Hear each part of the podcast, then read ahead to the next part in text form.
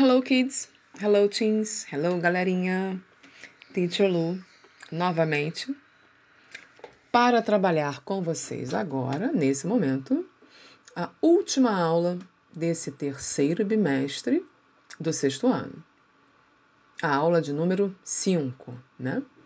Vocês já sabem, vocês lembram, que a aula 5 é aquela aula onde vocês encontram mais alguns exercícios, né? Que nós chamamos de atividades complementares. Vocês conseguem, né? É, é, testar mais um pouquinho do conhecimento do que foi visto, né? Nas quatro aulas anteriores, né? E vocês vão, né, se testando, verificando como é que aconteceu essa aprendizagem, até que ponto né, ela ocorreu. E lá vamos nós. No exercício 1, na primeira né, atividade complementar, nessa aula 5 do terceiro bimestre do sexto ano, última aula do sexto ano, é, é pedido que vocês, né, oferecido, né, mostrado, abordado para vocês, abordadas algumas frases, algumas orações em português, e vocês têm que fazer, têm que traduzi-las para o inglês. Não tem muita dificuldade, né? Algumas palavras, é, alguns vocábulos desse exercício. Vocês já viram, né? Viram por experiência, viram na própria aula ou nas próprias três aulas, né? Desse terceiro bimestre. Vocês podem consultar uma ou outra palavra que vocês não souberem vocês têm né, como pesquisar em várias fontes, né, de, de dicionários, tradutores, como vocês normalmente, acredito eu, fazem quando podem. Né? Então a primeira frase diz assim: coloque a carne no óleo. É algo que a gente faz, precisa fazer né, em algumas receitas. Misture bem. Outra oração.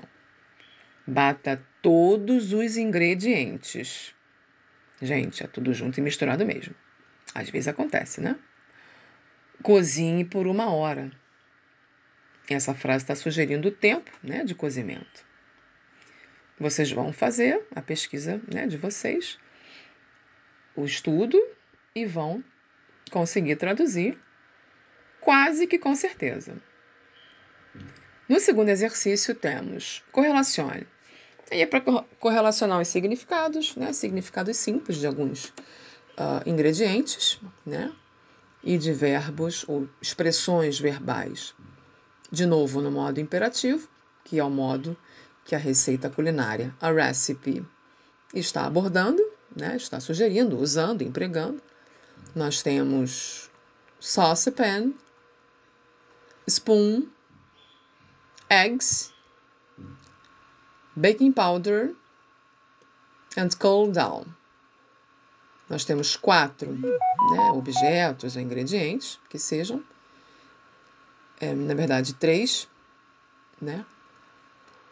E sim, quatro, é, quatro ingredientes, né, substantivos, e uma expressão verbal, né, para vocês correlacionarem. Simples também, né? E por último, nessa mesma aula, é, vocês têm um outro exercício pedindo para que vocês é, trabalhem esse modo imperativo, né?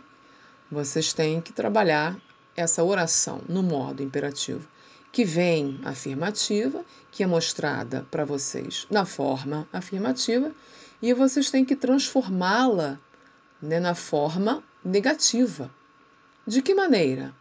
Usando o don't ou o do not que foi visto, né?